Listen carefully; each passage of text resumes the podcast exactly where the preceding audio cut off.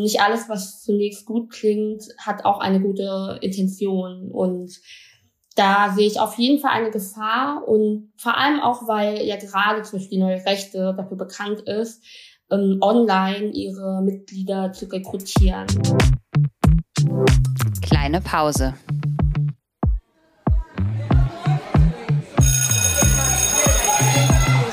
Begegnungen in der Teeküche.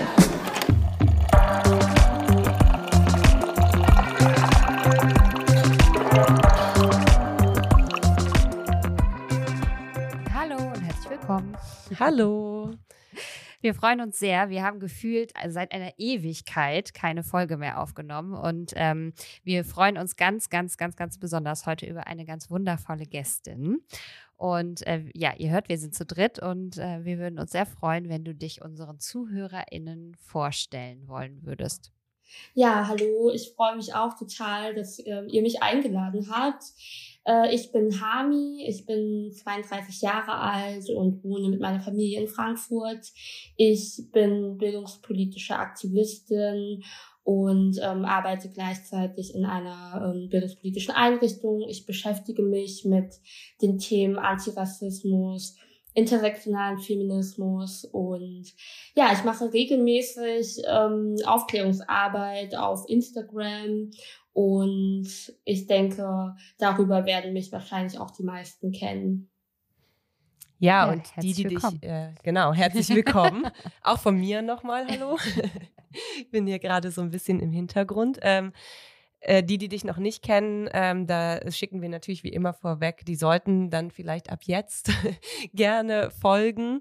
Ähm, wir haben uns da wie so oft auch über Instagram kennengelernt und ich muss sagen, ähm, dass ich das total faszinierend finde, wie sehr du dich mit unterschiedlichsten Themen, die sich natürlich im weitesten Sinne äh, mit der Antidiskriminierungsarbeit auseinandersetzen, beschäftigst. Also ähm, dein Account ist wirklich ein Account, von dem man sehr viel lernen kann.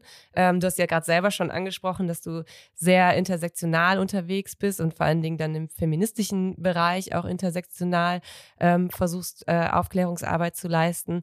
Ähm, aber ich glaube auch, dass es viele Dinge gibt, ähm, über die du sprichst, die aus pädagogischer Sicht eine große Bedeutung haben. Sonst würden wir ja jetzt wahrscheinlich auch nicht unbedingt miteinander ins Gespräch kommen.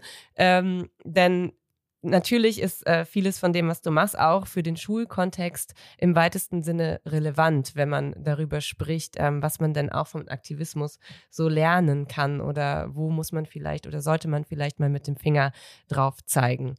Wir machen das ja zu Beginn immer so, dass unsere Gästinnen eine kleine Anekdote aus dem Bereich der Schule erzählen ähm, dürfen können. Und ähm, das darfst du natürlich auch.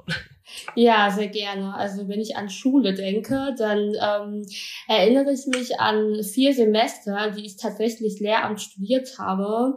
Das war nämlich so, dass ich nach der Schule, also nach dem Abi nicht so ganz wusste, was ich machen will. Und ich wusste aber, okay, ich mag die Fächer Geschichte und Ethik und ja, was mache ich damit? Ich werde jetzt einfach Lehrerin und ähm, habe aber nach vier Semestern gemerkt, also vor allem auch nachdem ich so das schulpraktische, nee, das praktische Schul, äh, also in der Schule ein Praktikum gemacht habe, ähm, dass das Le die Lehre, also das Dasein als Lehrerin vielleicht doch nicht so mein Spezialgebiet ist, was aber wiederum witzig ist, weil ich jetzt ja doch im Nachhinein äh, wieder in diesen Bildungsbereich gekommen bin. Genau, und ich fand das Studium total toll. Ich ähm, ähm, finde es sehr bemerkenswert, die Arbeit, die dahinter steckt als Lehrkraft und dennoch finde ich es auch wichtig ähm, im Nachhinein für mich, dass ich ähm, einfach gemerkt habe, dass es kein Job für mich ist und das ist auch total in Ordnung. Und ähm, ich aber indirekt ja auch trotzdem ähm, was machen kann in dem Bereich, obwohl ich eben nicht sozusagen Lehrerin bin. Und das ist eigentlich so meine Verbindung zur Schule, dass ich tatsächlich einfach ähm, davor hatte, Lehrerin zu werden und das dann nicht, nicht beendet habe. Okay, vielen, vielen Dank. Ähm, ja, das ist total spannend, denn du hast ja gerade schon selber gesagt, ne, du machst ja dennoch jetzt Bildungsarbeit und kümmerst dich ganz, ganz aktiv um junge Menschen, Jugendliche, die natürlich unter anderem auf Social Media unterwegs sind und ähm, ja, ganz viele Erfahrungen machen im äh, digitalen Raum, der aber auch die ein oder andere Tücke bis hin zur Gefahr natürlich birgt. Ähm, ich wollte noch ganz kurz ergänzen, das, was Nicole eben zum ähm, Einstieg gesagt hat, was ich auch so faszinierend finde ähm, an deinem Insta-Kanal unter anderem ist, dass du so immer am Puls der Zeit bist. Du bist immer aktuell an allen Themen dran und ähm, recherchierst die so unfassbar gut und arbeitest die Problemfelder, die sich natürlich auch ergeben, so mega krass informativ auf, dass ich einfach sage, wenn man ähm, im Bereich Medienkompetenz ähm, unterwegs ist ähm, im Bildungsbereich, dann muss man eigentlich deinen Account kennen. Das ist was, was äh, unerlässlich ist äh, für meine Begriffe. Ähm, was sind denn so für dich oder ja, was, was bringt dich dahin, natürlich auch im Rahmen deiner aktivistischen ähm, Arbeit ähm, im Sinne von, was sind die Problemfelder, die du siehst im digitalen Bereich oder die Gefahren im Netz vielleicht auch für junge Menschen? Also ähm, ich denke natürlich, dass also soziale Medien und ähm, ja das Internet, das bietet unglaublich viele Möglichkeiten. Menschen können sich vernetzen, man hat super schnell Zugriff auf Informationen, die man braucht und ähm, es ist sozusagen die Lebensrealität von Jugendlichen. Die meisten sind ähm, in den sozialen Netzwerken und deswegen finde ich es total wichtig, zum einen, dass da auch eine niederschwellige Herangehensweise an, ähm, an, an, an Medienkompetenz, also an die Vermittlung von Medienkompetenzen ähm, geknüpft, also dass die Herangehensweise niederschwellig ist und ähm, dass sie auch überhaupt erstmal vorhanden ist.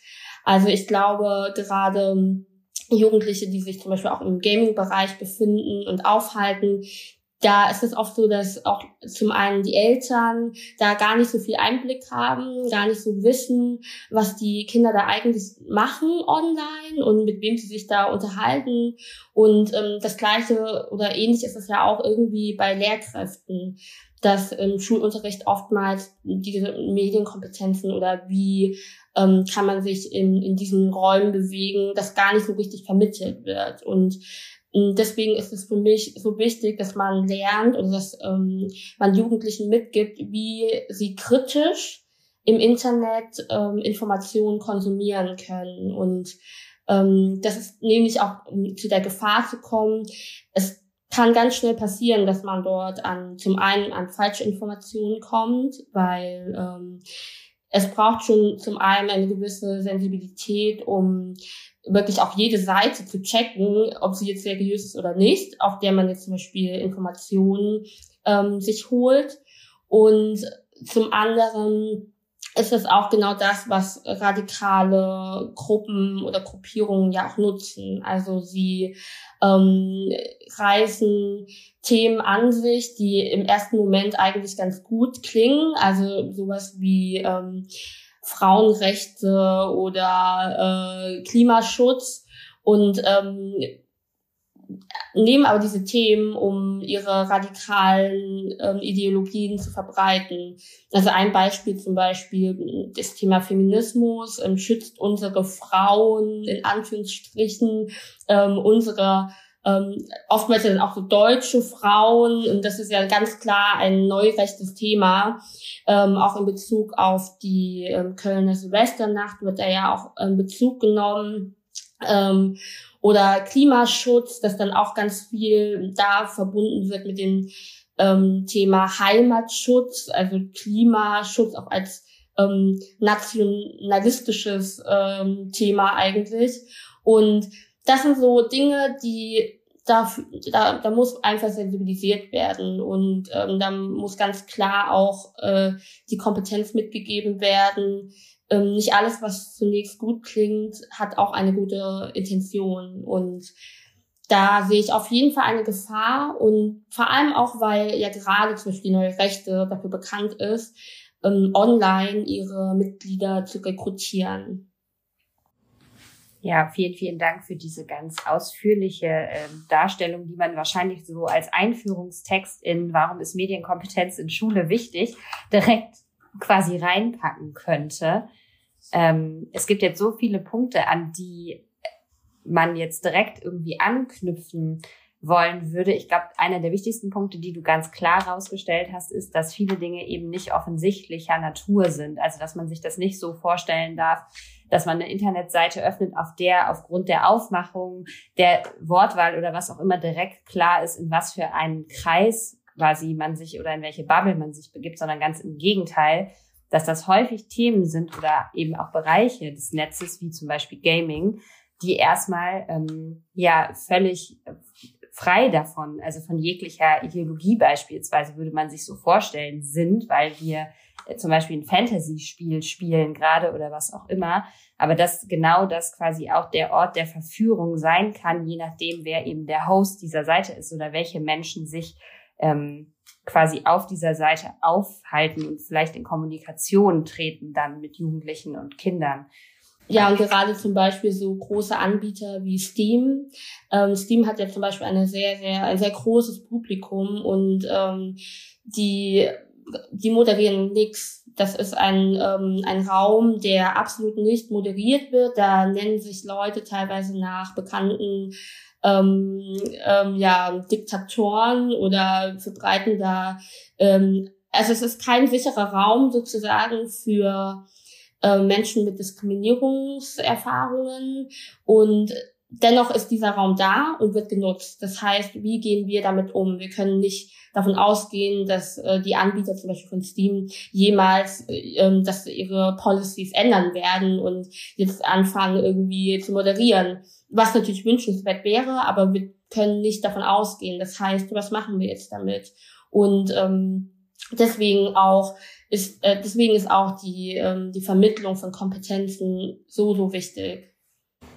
Vielleicht könntest du für diejenigen, die es nicht kennen, ganz kurz erklären, was Steam ist, ähm, weil ich bin mir nicht ganz sicher, wer alles so zuhört und ob alle äh, diese ähm, diese Plattform beispielsweise kennen.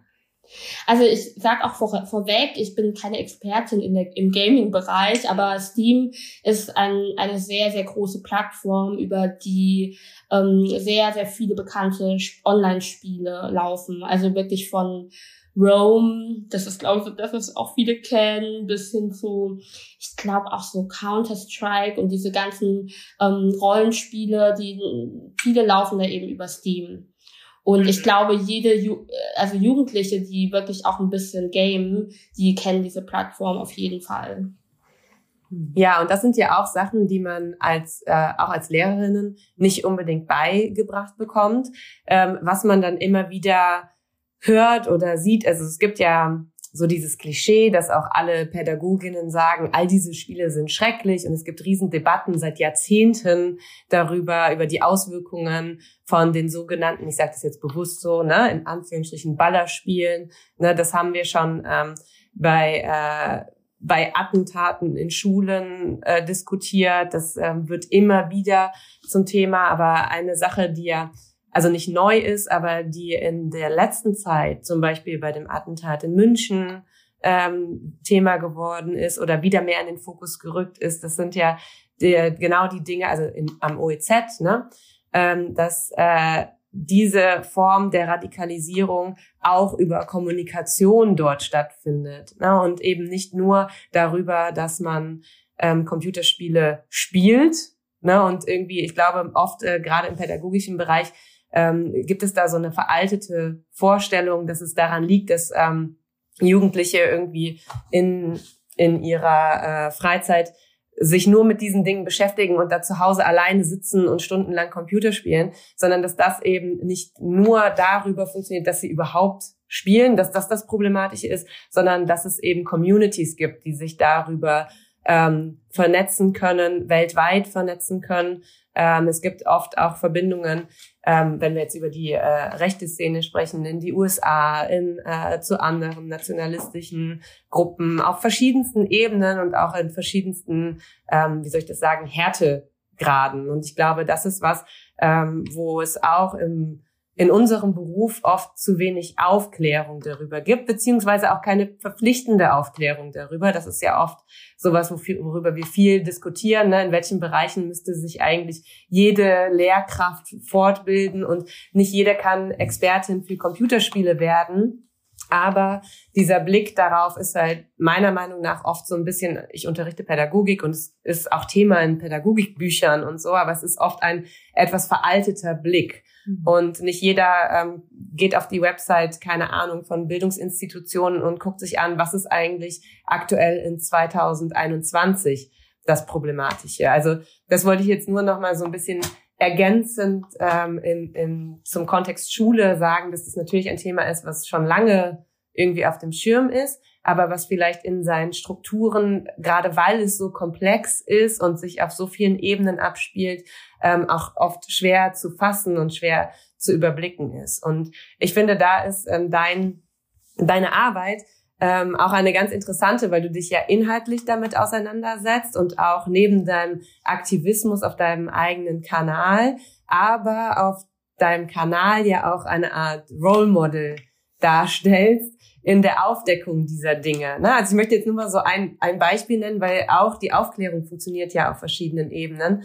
Ähm, es gab vor einiger Zeit mal so einen Tattoo-Filter, ähm, weil das auch ein sehr griffiges Beispiel ist, ne, um zu zeigen, ähm, wie das funktionieren kann. Ähm, so ein, ein Tattoo-Filter, den viele benutzt haben, ne, sagen, wie witzig aus, war ganz cool. Ähm, man hatte dadurch dann so, so ein komplett tätowiertes Gesicht und die Arme und so. Das funktioniert ja ähm, sehr real. Und ähm, dann hast du darauf aufmerksam gemacht mit anderen, ne? aber ähm, ich habe es jetzt beispielsweise über deinen Account ähm, verfolgt, ähm, dass ähm, bei diesem Tattoo-Filter ähm, ob bewusst oder unbewusst, dazu kannst du ja vielleicht gleich noch mal ein bisschen was sagen, was dabei rumgekommen ist, eben auch äh, Tattoos ähm, in, in Stilen ähm, mit drin waren. Also man muss sich das jetzt so vorstellen, dass das so ein, wie man, wie man das halt vielleicht auch aus, aus dem realen Leben dann kennt, ne? so ein ganzes Sleeve, also die Arme waren voll tätowiert, das Gesicht war voll tätowiert und da gab es eben auch Tattoos, die durchaus problematisch waren, ne? weil sie eben versteckte ähm, rechtspopulistische Codes enthielten, die man auf den ersten Blick vielleicht nicht erkennt. Und ähm, das ist natürlich eine Art der Aufklärungsarbeit, die so direkt funktionieren kann, aber die auch auf um, also unterschiedlichen Wegen stattfinden kann. Vielleicht kannst du das noch mal so ein bisschen kurz äh, ergänzen um das, was ich jetzt vergessen habe. Ja, genau. Also bei dem Tattoo-Filter, ich muss sagen, mir ist es am Anfang tatsächlich auch nicht aufgefallen, ähm, weil die, der Tattoo-Filter eben so gestaltet ist, dass die Tattoos sehr, sehr, also die Motive sehr eng beieinander waren und man auf dem ersten Blick erstmal nur so die prägnantesten wie einen Totenkopf zum Beispiel gesehen hat oder so eine große Blume oder wie auch immer. Und zwischendrin waren dann eben ähm, Runen, germanische Runen oder beziehungsweise Runen, die von den Nazis, also in, in, in der Nazizeit dann auch umgedeutet wurden. Ähm, wie zum Beispiel die Odal-Rune war da drauf und die, ähm, genau. Und das ist mir dann aufgefallen und dann war ich erstmal am Anfang auch total schockiert, dass mir das selber nicht aufgefallen ist. Und daraufhin ähm, habe ich gemerkt, okay, es muss da einfach mehr Sensibilisierung passieren. Also ähm, das passiert so schnell, dass man sowas dann teilt. Also man benutzt den Filter. Es haben super viele diesen Filter benutzt ähm, und verbreitet dadurch Bilder, also von zum Beispiel von diesen Runen und ähm, transportiert dadurch auch eine bestimmte Ideologie, obwohl man das gar nicht wollte. Und da kam dann auch wieder so ein bisschen die Diskussion, weil auch einige dann meinen, okay, aber ich habe das gar nicht, das war nicht meine Absicht und so weiter. Und das ist natürlich, das glaube ich auch den meisten, dass es nicht die Absicht war. Aber manchmal oder äh, oftmals ist die Absicht nicht das, was ähm, zählt, sondern das, was es, ähm, die Außenwirkung ist das, was zählt. Und die Menschen, die zum Beispiel direkt von, von den Rechten bedroht werden, die sehen zum Beispiel an einer Person eine Rune tätowiert, die eindeutig ähm, auch dem rechten Spektrum, Spektrum, Spektrum zuzuordnen sind. Und ähm, dann fühlen, also ich würde mich dann im ersten Moment natürlich erstmal bedroht fühlen. Ähm, auch wenn die Person das vielleicht gar nicht so, auch wenn die Person vielleicht gar nicht rechts ist. Aber ähm, genau, und damit spielt aber auch die neue Rechte eben. Sie spielt damit, dass es in, in einem Grauzone, dass Symbole in einer Grauzone sich befinden. Also sie sind nicht verboten, aber die meisten wissen, welche Bedeutung sie eigentlich haben. Und deswegen, ähm, genau, das ist, das wäre der eine Punkt. Und dann, ähm, und das ist ja nicht das, der einzige Bereich, in dem es so versteckte Codes gibt sondern es gibt ähm, Codes auch in Form von, von bestimmten Redewendungen, also oder von bestimmten Erzählungen, Narrativen wie ähm, diese geheime Macht von Einzelpersonen und so weiter. Das sind ja zum Beispiel sehr antisemitische ähm, Erzählungen und, und ähm, darauf aufmerksam zu machen oder darauf, also man kann die Sensibilisierung kann nicht, an, nicht immer an konkreten Beispielen stattfinden, weil das verändert sich, es ist dynamisch. Das heißt, man muss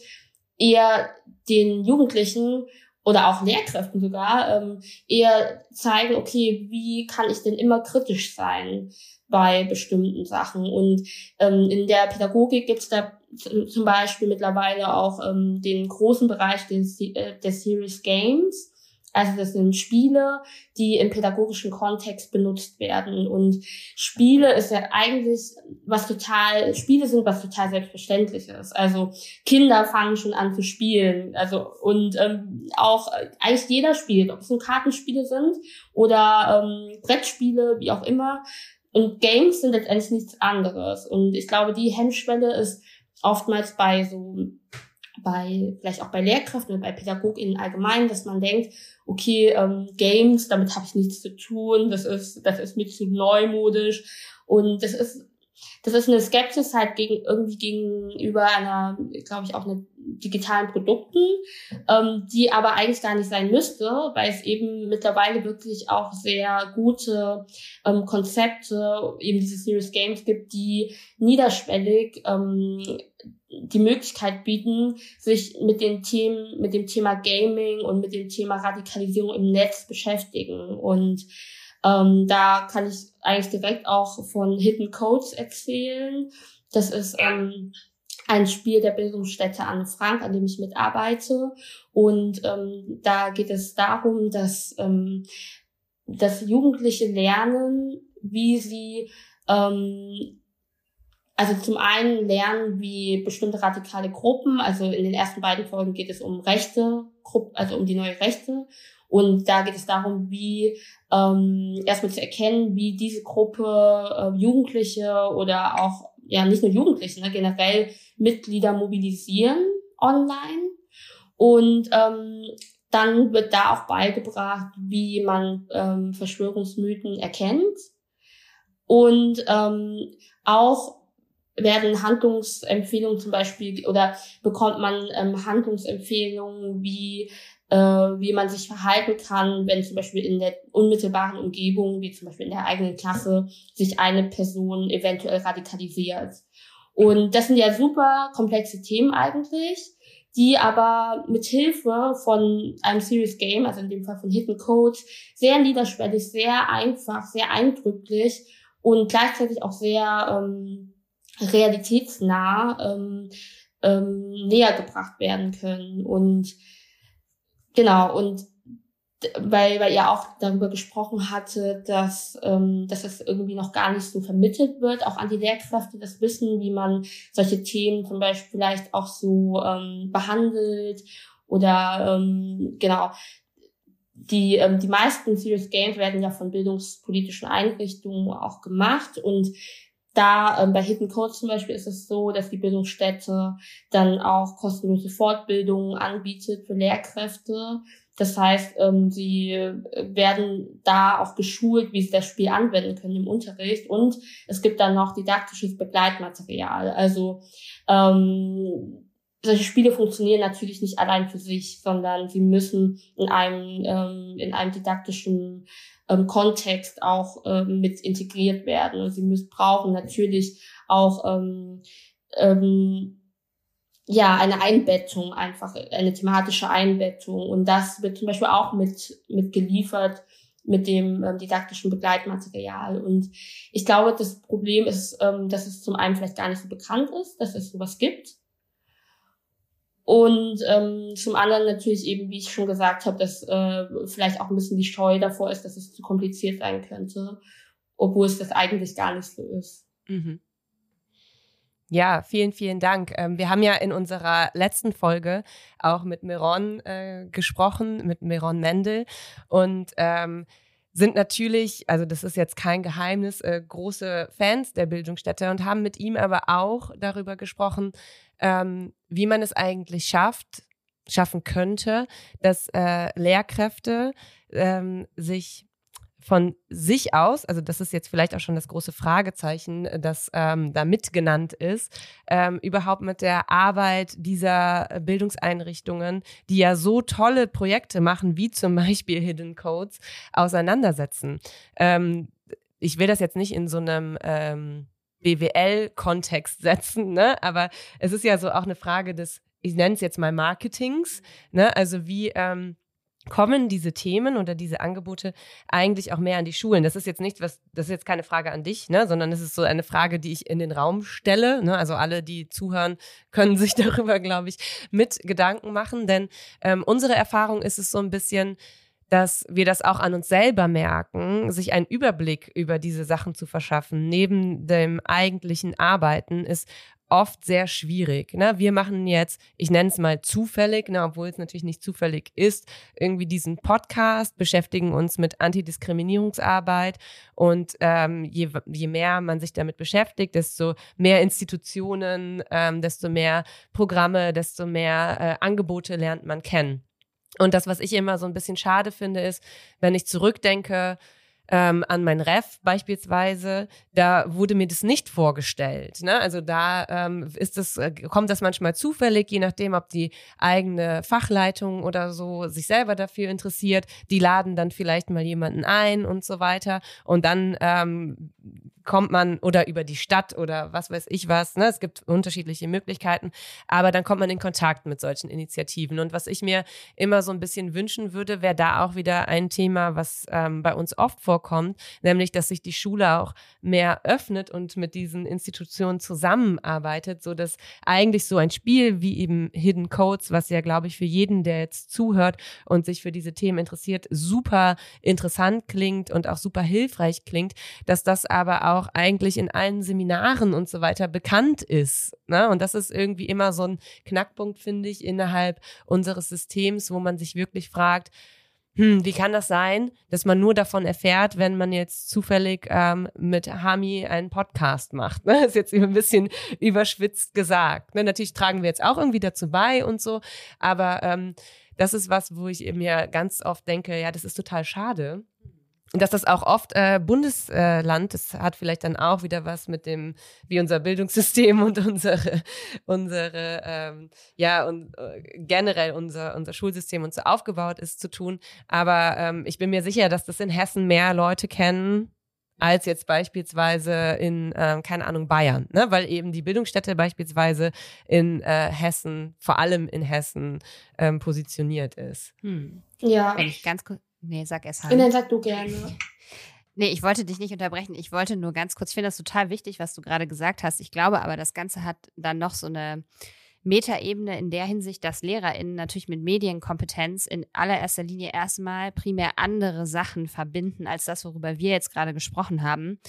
Das ist so Punkt eins. Und ich glaube, das andere ist auch, dass ähm, die, alles, was auf Social Media passiert, wenn das jetzt nicht ausgesprochen junge Kolleginnen ähm, sind ähm, oder einfach Menschen, die warum auch immer einen anderen Zugang oder einen direkteren Zugang auch zu Digitalität haben in Schule oder in ihrem privaten Umfeld, dass das gar nicht auf dem Schirm ist, dass das eine dass das ein Ort ist, der, wie du gerade ja schon ausgeführt hast, Hami, äh, in, dem, in dem junge Menschen unterwegs sind, in Räumen, die nicht moderiert sind, ähm, in denen eben äh, bestimmte Symboliken, bestimmte Redewendungen, egal was es ist, dass man tatsächlich in diesem Bereich als junger Mensch mit ähm, radikalen Aussagen sozusagen überhaupt konfrontiert wird. Ich glaube, dass das ähm, ganz vielen LehrerInnen überhaupt nicht klar ist, dass das passiert und dass deshalb quasi auch solche Angebote wie das, über das wir jetzt gerade sprechen, ähm, natürlich nicht so präsent sind, weil man vielleicht das Problemfeld gar nicht kennt, weil man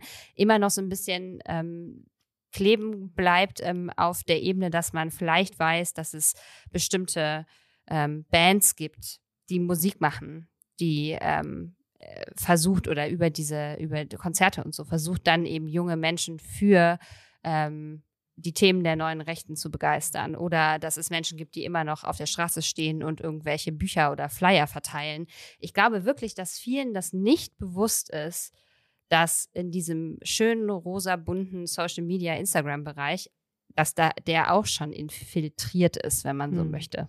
Vielleicht auch bewusst, aber eben ähm, also der, der eigene Schritt in diese Welt ist dann zu weit weg, um das wirklich irgendwie äh, entschlüsseln nicht zu können. Also ich will jetzt irgendwie Kolleginnen, ich finde das auch immer so ein bisschen schwierig, wenn man sagt, das ist ein Generationenproblem, ähm, sondern es einfach so der, die, die Zugänge andere sind. Ne? Also ich formuliere das jetzt bewusst sehr vorsichtig, weil das ist ja nicht was, was auch medial nicht auch besprochen wird. Aber die Art und Weise, wie es besprochen wird, ist vielleicht da nicht die, die wirklich dazu führt, dass man sich damit auseinandersetzt, sondern es ist dann so dieses, oh böse Social Media, ähm, was macht Social Media mit uns und sind werden wir jetzt alle zu Narzisstinnen, weil wir ständig äh, Selfies machen. Ne? Also ich formuliere jetzt bewusst irgendwie polemisch und das ist jetzt auch schon eine Aussage von 2010 gefühlt. Ne? Und trotzdem ist es ja irgendwie was, was ähm, so ein gewisses Bild in in ähm,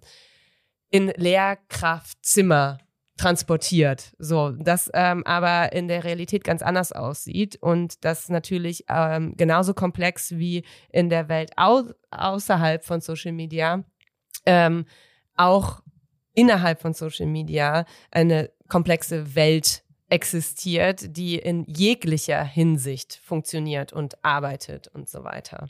Ja, absolut. Aber jetzt haben wir ganz lang geredet. Du warst eigentlich dran, sorry. Alles gut. ähm, ja, ich finde, ja genau, ich finde, es fehlt, glaube ich, auch ein bisschen ähm, an dem Bewusst, also ein bisschen Bewusstsein dafür, dass ähm, zum einen, also wenn ich mich zum Beispiel, ich bin jetzt nicht auf dem aktuellen Stand, was äh, die Ausbildung von Lehrkräften angehen und so weiter, aber ich erinnere mich an die vier Semester, die ich hatte und auch, ich wusste natürlich, was dann auch zukünftig auf mich zugekommen wäre und es gab zum Beispiel kein Seminar oder keine kein Modul, was sich ausschließlich mit ähm, Diskriminierungen oder mit ähm, Diskriminierungssensibilisierung ähm, beschäftigt. Und das fand ich dann schon irgendwie ähm, schwierig, weil ich finde, gerade in, in, im Raum der Schule passieren ja diese Dinge auch ganz häufig, dass äh, zum einen ähm, SchülerInnen betroffen sind von Diskriminierung und zum anderen äh, dass ja da auch der Raum ist, in dem man ähm, diese Dinge auch vermitteln kann. Und ich weiß nicht, wie die Lehrpläne momentan sind, aber es gibt ja zum Beispiel auch kein Fach, das sich nur mit diesen Themen beschäftigt. Und das könnte wiederum auch gleichzeitig diese Hürde sein, ähm, diese Themen im Schulunterricht mit einzubeziehen, weil ich weiß, Lehrkräfte sind natürlich auch ähm, ja, sind ja nicht auch gebunden. Ihr müsst euch ja an Lehrpläne halten und so weiter. Und wo integriert, wo integriert man diese Themen irgendwie Radikalisierung? Und, und zum einen, genau, sehe ich das Problem irgendwie auch darin, weshalb es äh, vielleicht schwierig ist, äh, diese, dass das zum Beispiel auch bestimmte Spiele wie Hidden Codes nicht ganz so eine große Reichweite bekommen, weil eben ähm, die, ja, gar kein Raum dafür ist, sozusagen das anzuwenden. Und zum anderen ähm, eben auch diese ähm, Social Media ähm, oder auch Gaming, wo, wo viel ja auch eben über Beziehungen, über persönliche Kommunikation verläuft, dass das aber genau das Medium ist, also genau das Mittel ist oder der Weg ist, wie bestimmte radikale, äh, radikale Ideologien oder Verschwörungsmythen äh, weiter, weitergegeben und transportiert werden. Also zum Beispiel die neue Rechte, die hat Influencerinnen, die wirklich ähm, wie, wie diese typischen Beauty-Influencerinnen agieren und tatsächlich eigentlich auch ganz viel so vielleicht äh, diese Tipps geben, aber unterschwellig, aber immer wieder so ähm, doch nochmal so rechte Gedanken mit übertragen. Und das ist, und darum geht's, dass es ähm, gar nicht so offensichtlich ist, sondern dass es wirklich so ganz unterschwellig ähm, vermittelt wird und ähm, dass genau, dass dieses Narzisst, also dieses ähm, Image der NarzisstInnen sozusagen im Online ja unmittelbar auch trotzdem mit damit verknüpft ist, so dass dass man natürlich auch vielleicht auch aus in Anführungsstrichen narzisstischen Gründen irgendwie auf Instagram aktiv ist und das aber nicht ausschließt, dass man eben ähm, gleichzeitig auch Gefahr läuft, ähm, sich mit Menschen zu verbinden, die vielleicht problematische Inhalte verbreiten und ähm, da sehe ich auf jeden Fall, dass es ja, dass das dass dieses diese Verknüpfung irgendwie noch nicht ganz so, ähm, nicht, noch nicht so ganz so in der breiten Masse angekommen ist. Obwohl, wie ihr es ja auch schon gesagt habt, dass ja in den Medien ja auch ähm, behandelt wird in Form von, wenn man zum Beispiel an die, Ansch an die jüngsten Anschläge denkt, also, oder auch an Christchurch und so weiter. Die Täter haben sich ja alle online radikalisiert. Hm, und teilweise auch gekannt, ne? Das, also, ähm, das ist ja, das fand ich bei dem ähm, Podcast über das OEZ ähm, so äh, äh, aussagekräftig und auch so beängstigend, dass ähm, der Täter ähm, ja Nachahmer in den USA hatte, in New Mexico, ähm, und sich aufeinander bezogen wird über diese Netzwerke, ja. das weltweit. Ne? Und das sind ja Strukturen, ähm, wo man schon auch aus pädagogischer Sicht äh, ganz klar sagen muss, es ist notwendig, dass diese Sensibilisierung ähm, stattfindet. Und ähm, da, da, haben wir auch schon oft drüber gesprochen, unserer Meinung nach auch in Form eines Schulfaches, ne? ähm, Antidiskriminierungsarbeit. Und nur über diese Sensibilisierung kann ja die Kompetenz, die Fähigkeit vermittelt werden, diese Dinge aufzudecken. Und ich finde, das ist ein ganz wichtiger Punkt, den du eben angesprochen hast.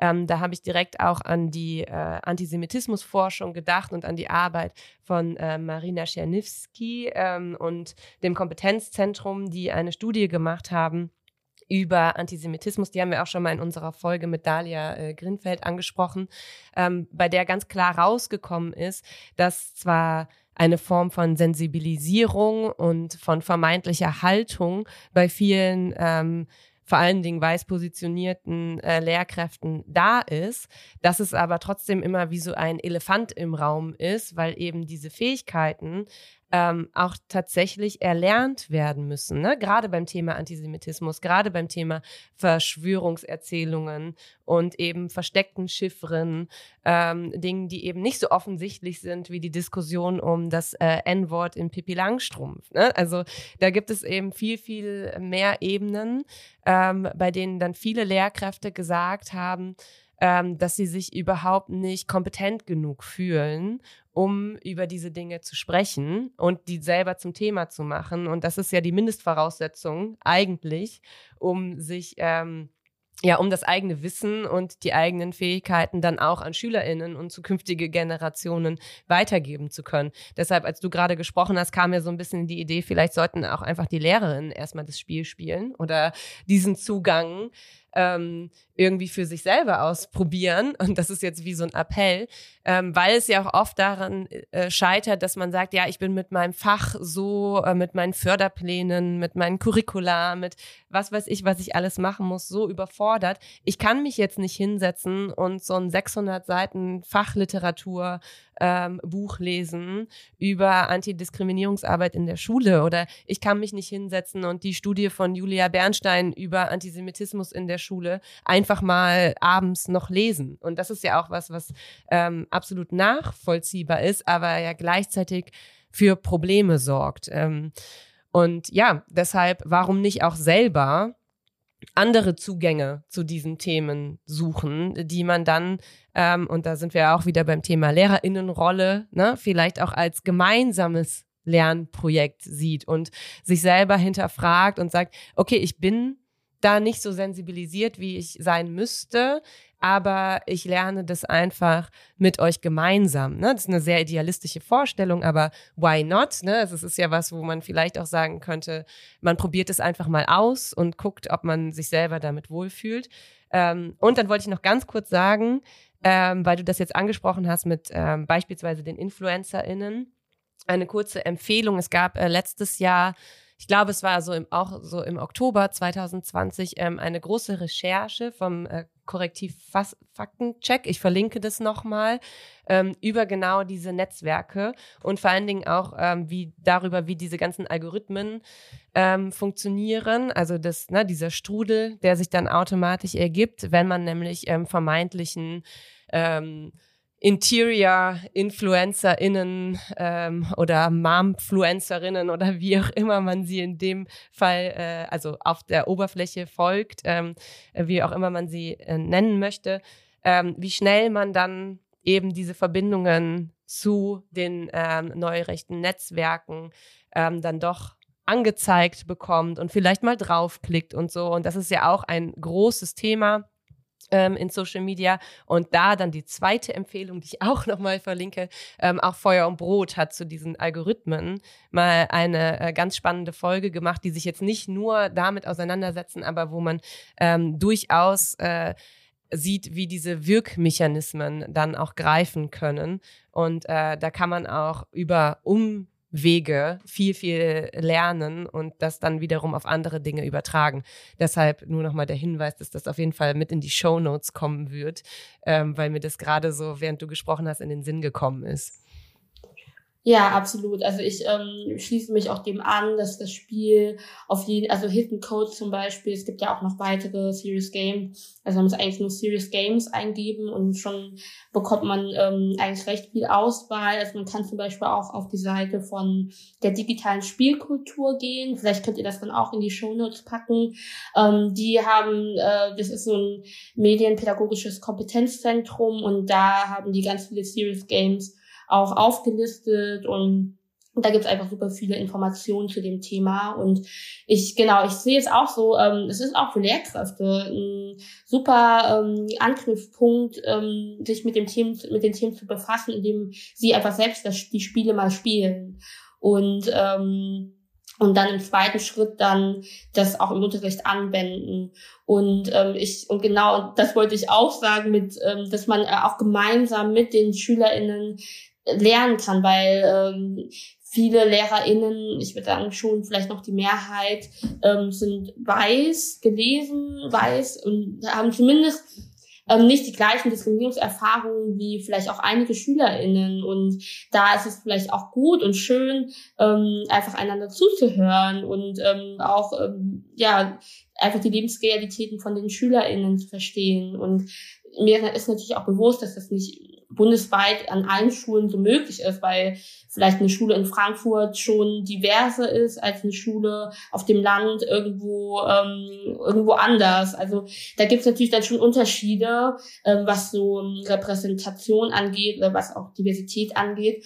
Aber ähm, es muss gar nicht immer so eine Einbahnstraße sein, so im Sinne von ähm, Lehrkräfte müssen alles wissen, müssen ähm, das perfekt machen, sondern es kann einfach ein gemeinsames, gemeinschaftliches Lernen sein und das ist sowieso auch irgendwie zu empfehlen, weil ähm, die gerade wenn es um ähm, Online-Radikalisierung geht oder generell wenn es um soziale Medien und so weiter geht, das sind Sachen, die sind so schnelllebig die können sich von heute auf morgen verändern und also die neue Rechte ist da vielleicht ein bisschen konstanter in ihren Themen und ihren Codes, aber zum Beispiel, wenn man an ähm, islamistische Radikalisierung denkt, die ähm, sind teilweise sehr am Puls der Zeit und sind sehr, reagieren sehr schnell auf so aktuelle Ereignisse zum Beispiel, die sie dann aufgreifen und dann ähm, für sich vereinnahmen und ähm, einfach genau. Und das, das sind jetzt eine, also das sind viele Beispiele, die einfach zeigen, ähm, dynamisch kann man an das Thema sowieso viel besser herangehen, als ähm, irgendwie schon für die nächsten zehn Jahre ein Konzept oder einen bestimmten Plan ausarbeiten, weil das wird, glaube ich, auch nicht funktionieren. Und ähm, das kann vielleicht auch ein bisschen Druck rausnehmen aus dem Ganzen. Ähm, und das vielleicht nicht ganz so als un unüberwindbar erscheinen lassen, weil das ist es letztendlich nicht. Und auch ich ähm, habe nicht von heute auf morgen alles gewusst. Also ich, ich, ich bin täglich auch weiterhin am Lernen, auch wenn ich irgendwie aktivistischen Content mache und auf Dinge hinweise, aber ähm, die musste ich mir ja auch erstmal irgendwie äh, erarbeiten und das Wissen irgendwie mir holen. Und das ist gar nicht so, dass, dass es immer ähm, ja, dass ich dass, dass man das so hundertprozentig alles wissen muss, weil das tue ich auch nicht, das tut niemand. Ja, finde das total gut, dass du diesen Appell jetzt nochmal so ganz deutlich gesetzt hast, ähm, weil ich auch glaube, dass das sehr viel natürlich auch mit ähm, ja so ein bisschen vorbehalten oder auch, dass man sich natürlich dann als ältere Person, als erwachsene Person eingestehen muss, dass es einfach Bereiche gibt, äh, an denen man ja nicht mehr so ganz aktiv partizipiert und vielleicht auch einfach die schnelllebigen Entwicklungen dann auch nur so ja nicht in, in, in Gänze immer so erfassen kann, was ja vollkommen fein ist. Ähm, deshalb finde ich das ganz wichtig, dass du das nochmal gesagt hast, dass da eben auch Erwachsene von Jugendlichen sehr viel lernen können. Das finde ich, äh, dieser Blick, diese Blickrichtung finde ich so wichtig. Und eine Sache finde ich, ist mir gerade, da haben wir eben noch drüber gesprochen, ist mir auch gerade nochmal so deutlich geworden, dass ähm, wenn man ähm, entweder aktivistisch, so wie du unterwegs ist, oder versucht, Antidiskriminierungsarbeit auch in Institutionen wie Schule zu etablieren, dass ähm, struktureller Rassismus, man den erfahren Menschen an so vielen Stellen. Und es gibt so viele Verknüpfungen, die für weißgelesene Personen oder weiße Personen für, wie uns nur, also wenn wir davon berichten, also wenn uns jemand davon berichtet, dann kann man es nachvollziehen, weil wir bekommen ja super viel auch einfach nicht mit. Das heißt, die Lebensrealität vieler SchülerInnen, ähm, das ist nicht immer ganz offensichtlicher Rassismus, dem junge Menschen ausgesetzt sind, sondern es sind eben genau diese Dinge, über die du eben gesprochen hast, die ähm, eine Diskriminierungserfahrung darstellen und die ähm, auch Angst hervorrufen und Sorge hervorrufen und Unsicherheiten hervorrufen. Und ähm, da merkt man, finde ich, jetzt nochmal ganz stark, in, in, wie viele Lebensbereiche eben ähm, struktureller Rassismus einerseits wirkt, aber andererseits, wie viele Bereiche natürlich auch Antidiskriminierungsarbeit deshalb äh, umfassen muss. Und erfordern. Und erfordert ja. auch. Ne? Also das Feld der Medienkompetenz, das habe ich am Anfang ja schon mal gesagt. Ich gehe da jetzt auch von mir ganz persönlich aus, die auch keine Expertin ist in diesem Bereich. Da geht es in Schule super viel um ähm, Datenschutz beispielsweise. Es geht sehr viel um Mobbing. Ähm, es geht, wir haben ja, haben ganz viele Schulen. Es gibt so ein Projekt Medien Scouts, ne? also auch ähm, SchülerInnen bringen SchülerInnen bestimmte Skills bei, wenn es um, aber wie gesagt, da geht es sehr häufig um die ähm, allgemeine Perspektive, welche Daten gebe ich preis, was, wie ist das mit Bildrechten, ähm, was sind Dinge, die ähm, kriminell sind, was sind Dinge, die erlaubt sind. So, das sind ja so ganz, ganz ähm, äh, Basis-Skills sozusagen. Das ist auch sehr, sehr wichtig. Und ich glaube, dieses Modul ist auch mittlerweile erweitert. Das heißt, ich spreche hier auch aus keiner ganz aktuellen Perspektive, aber selbst in diesem Bereich wird dann wieder ganz, ganz deutlich, dass ähm, der um diesen, um das, worüber wir jetzt gerade gesprochen haben, ganz dringend erweitert werden müsste, sozusagen, weil es gibt ja einfach diese Initiative und die, es gibt schon Material dafür und ähm, man kann da ähm, eine Schülerinnengruppe an der Schule haben, die genau dieses Projekt verfolgt und die Bock darauf haben, aber dass man das hinzuzieht, über das wir gerade gesprochen haben, das finde ich so wichtig. Ja, es muss eine, ähm, da sind wir ja auch wieder bei dem, was Karim Ferraidoni ständig äh, wiederholt. Ne? Es muss eine Professionskompetenz genau. sein, ähm, rassismuskritisch oder antidiskriminierungskritisch äh, und sensibel. Ähm, auch die Didaktik und auch den Schulalltag zu bestreiten. Und ähm, das wirkt würde sich ja dann logischerweise auch auf alle Bereiche auswirken. Und das ist bei dir ja eben auch schon ein bisschen angeklungen. Ne? Also es kann ja auch ein Wechselspiel zwischen analoger Wissensaneignung und digitaler Wissensaneignung sein. Ne? Also wenn ich mir jetzt vorstelle, jemand, der vielleicht noch nie ein Serious Game gespielt hat oder gar nicht auf Social Media unterwegs ist, kann natürlich trotzdem die Fähigkeit besitzen, ähm, beispielsweise antisemitische Chiffren entschlüsseln zu können. Natürlich geht das. Ne? Natürlich kann ich mich äh, seit irgendwie äh, vielen Jahren damit beschäftigt haben, viel dazu gelesen haben. Und diese Person ist sicherlich dann auch im digitalen Raum schneller oder sensibilisierter ähm, bei keine Ahnung, dem Besuch bestimmter Profile zumindest ins Stocken zu geraten. Aber genauso ähm, wirkt sich das ja andersrum aus. Das heißt, wenn ich mich äh, quasi digital bilde oder im digitalen Raum bewege und mich da fortbilde, versuche zu sensibilisieren ähm, über Accounts wie dein Account, über Serious Games, über unterschiedliche Plattformen, ähm, da es ja mittlerweile auf fast jeder Plattform auch das Gegenüber, also es gibt ja beides, ne, ähm, gibt, dann werde ich ja im besten Fall auch sensibler im Alltag, werde ich ja im besten Fall auch sensibler, keine Ahnung, wenn ich in der U-Bahn bin und äh, Diskriminierung beobachte oder wenn ich, keine Ahnung, auf dem, weiß ich nicht, äh, wo auch immer bin und merke, oh, das ist aber jetzt ein Moment, an dem äh, struktureller Rassismus deutlich wird, weil, und das habe ich vielleicht auf Instagram gelernt, ne? auch wenn es nur ein Anstoß ist, auch wenn ich dann vielleicht noch nicht die Literatur gelesen habe oder sonst was, kann das ein Schritt eins sein. Und ich finde, es ist auch nochmal wichtig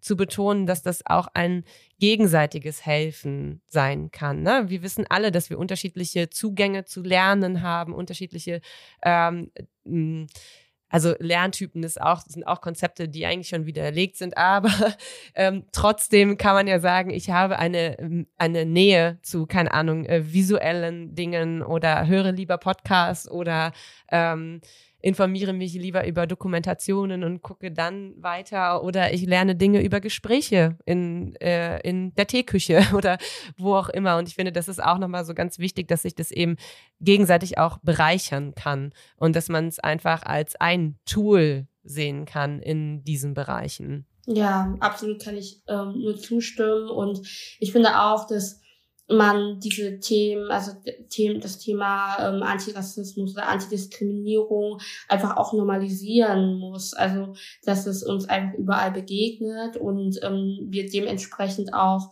es irgendwie, ähm, ob wir, ob nur bewusst oder unbewusst irgendwie auch einfließen lassen in ob es nun in unserem Verhalten ist oder in unseren ähm, ja in, in, in im Fo also zum Beispiel auch in, in, in der Sensibilisierung also wenn ich wenn das Thema Antirassismus einfach so alltäglich und so irgendwie auch normal ist, dann bin ich ja auch viel, sehe ich das ja auch viel eher. Also sehe ich ja auch viel eher, wenn irgendwo gerade ähm, was Rassistisches passiert oder was Diskriminierendes. Und, und diese Normalisierung kann halt auch ganz viel über die Schule stattfinden. Und ähm, wenn ich zum Beispiel auch aus meiner ähm, eigenen Schülerinnenperspektive spreche, die ich, also ich war ja auch Schülerin und im Nachhinein, ich hätte mir so sehr gewünscht, dass meine LehrerInnen früher einfach ähm, das Wort Diskriminierung überhaupt mal in, den Mund genommen hätten oder das Wort Rassismus. Und das ähm, so geht so geht es ja nicht nur mir, also es geht ja wahrscheinlich vielen SchülerInnen immer noch so, dass sie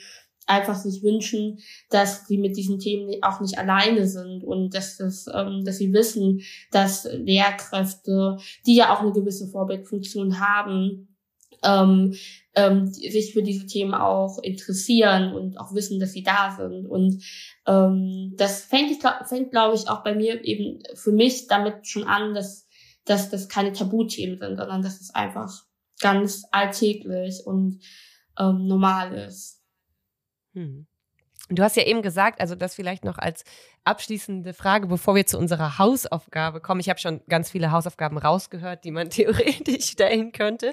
Ich bin ganz gespannt, was du gleich sagen wirst. Ähm, aber du hast ja eben gesagt, oder beziehungsweise die Schnelllebigkeit ähm, dieser äh, Bewegungen, dieser Codes gegebenenfalls auch die Veränderung auch auf Social Media, je nachdem auch welches Medium gerade in ist oder ähm, auf welche Art und Weise bespielt wird und so, ähm, dass das auch eine große Relevanz hat. Und ähm, ich habe mich dann so ein bisschen gefragt, ob ähm, die Serious Games, wie beispielsweise Hidden Codes, das ist jetzt eben das, worüber wir sprechen, aber wir haben ja eben schon gesagt, es gibt auch unterschiedliche ähm, Spiele, ob die die äh, Möglichkeit haben, sich immer anzupassen. Also ähm, werden die ständig weiterentwickelt und sind sozusagen up to date? Oder ähm, ist es eher so, und das frage ich jetzt ne, offensichtlich kenne ich mich damit nicht so gut aus, ähm, einfach aus so einer ganz äh, pragmatischen Perspektive. Also kann ich quasi in jedem Moment auf dieses äh, Spiel zugreifen als Lehrkraft und weiß, das ist die aktuelle Version oder muss ich ähm, immer mitdenken, ja, das Spiel wurde, keine Ahnung, ähm, 2000 16 das erste Mal veröffentlicht und es ist eben die 2016er Version, die eine ganz andere ähm, oder einen anderen Fokus vielleicht setzt als die 2021er Version. Ja, also generell, ähm, jetzt, wenn ich von Hidden Coach spreche, das ist ja ein Modellprojekt. Das heißt, ähm, das soll so als Exemplar, exemplarisch sein für, ähm, für ein Serious Game, was sich auch speziell mit sozialen Medien und Radikalisierung im Netz und mit versteckten Codes beschäftigt. Und in dem Spiel, also das Spiel wird bewusst so auch konzipiert, dass es ähm, längerfristig halt auch einfach gültig ist. Also dass bestimmte Mechanismen, die sich natürlich nicht von heute auf morgen ändern, ähm, es sind ja meistens nur Themen oder Codes, die sich ändern, aber die Mechanismen äh, bleiben, glaube ich, schon auch längerfristig so, dass eben ähm, das thematisiert wird. Also ähm, zum Beispiel der Mechanismus, der, der, dass man auf persönlicher Ebene ähm, die eigene Betroffenheit mit einbezieht und also diese ähm, auch psychologischen Taktiken, die, die bestimmte radikale Gruppen ja auch haben, dass man diese auch beleuchtet und ähm, auch Handlungsstrategien eben äh, mitgibt, wie man handelt, wenn eine Person aus dem näheren Umfeld sich radikalisiert. Das ist ja natürlich auch ein Thema, was sich ähm, nicht einfach so ändert. Und ähm, und deswegen ähm, würde ich bei von den anderen Spielen, da kann ich natürlich nicht sagen, wie das da ist, hundertprozentig, aber ähm, bei Hidden Codes ist es auf jeden Fall so, dass es, dass da Lehrkräfte sich nicht keine Gedanken machen müssen darüber, okay, ist es jetzt aktuell und oder nicht. Und ähm, sowieso ist es ein sehr, ähm, sehr niederschwelliges Spiel, was auch zum Beispiel nicht ähm, natürlich nicht auch nicht alles abdecken kann. Also da darüber muss man sich natürlich auch bewusst sein, dass es ein Einstieg ist ähm, in, in, in die Themen der Radikalisierung, aber nicht alles umfassen kann. Aber das ist vielleicht auch gar nicht der Anspruch, sondern der Anspruch sollte ja sein, dass überhaupt dieses Thema ähm, mal angesprochen wird oder dass, dass diese ähm, ja, dass es mal aufgegriffen wird. Ja, Nicole hat das ja gerade eben schon gesagt. Ich habe auch für mich jetzt schon ganz viele persönliche Arbeitsaufträge aus ähm, den letzten äh, 60 Minuten ungefähr mitgenommen. Was wäre denn jetzt für dich als Expertin der Wunsch ähm, oder die Botschaft oder der Appell oder die Hausaufgabe an die zuhörenden Menschen? Also die erste sehr praktische äh, Hausaufgabe wäre, spielen Sie gerne das Spiel Hidden Codes. Ähm, das ist einfach auf der Seite der Bildungsstätte zu finden oder auf www.hidden-codes.de. Das können, kann ja dann auch in die Show Notes. Es ist kostenlos und es gibt Fortbildungen, wofür man sich anmelden kann. Und ähm, meine zweite Hausaufgabe wäre, ja, versuchen Sie die Themen an die Schulen zu bringen. Also ob es nun im Kleinen ist, ob es nun einfach im Unterricht mal ähm, irgendwie mal irgendwie erwähnt wird oder ob es auch im größeren Stil ist, dass sie sich mit anderen LehrerInnen vielleicht zusammentun, um Projekte zu machen. Aber bringt einfach, also ja, ich wünsche mir, dass die Themen Antidiskriminierung, Antirassismus, Feminismus, Antisemitismus, dass sie einfach an die Schulen kommen ähm, und ja, das zum einen auch natürlich für die Bildung und die Vermittlung von Kompetenzen, aber zum anderen auch um SchülerInnen, die vielleicht auch betroffen sind, mitzunehmen und ihnen zu zeigen, okay, wir, ähm, wir sehen euch und ihr ähm, seid nicht allein. Vielen, vielen, vielen Dank. Vielen Dank. Vielleicht an der Stelle nochmal im Sinne des äh, Sharing is Caring für diejenigen, die uns äh, nicht auf Instagram folgen und das vielleicht nicht immer mitbekommen, weil wir das im Podcast selbst nicht so oft sagen. Ähm, wir haben auch ein CryptoPad, ähm, das immer weiterentwickelnd, sich weiterentwickelnd gedacht ist, auf dem wir all das, was wir so machen, ähm, mit allen gerne teilen. Und da gibt es unter anderem so Dinge wie, ähm, wie äh, initiiere ich eigentlich eine Antidiskriminierungs-AG an der eigenen Schule. Und ähm, das haben wir ja auch, äh, ist jetzt schon was länger her gemacht. Und die Mail, die wir damals geschrieben haben, ist quasi als Mustermail auf diesem CryptoPad. Also man kann sich das da rauskopieren oder zumindest ähm, so unterschiedliche, unterschiedlichste Dinge als Inspiration, Anregungen irgendwie nutzen, um das dann selber umzuformulieren. Es gibt eine sehr, sehr, sehr, mittlerweile sehr lange Literaturliste, die interaktiv gestaltet ist. Also man kann ähm, da selber auch noch Titel hinzufügen. Man kann sich auch einfach Inspiration holen für die Dinge, die man vielleicht selber erstmal lesen möchte. Ähm, es gibt eine Mustermail an Verlage, ähm, falls einem da irgendwas Rassistisches ähm, über den Weg läuft, dass man ähm, ein bisschen zeitschonend und ressourcenschonend copy-pasten kann und man setzt einfach äh, das Buch und die Seite ein und kann es dann verschicken.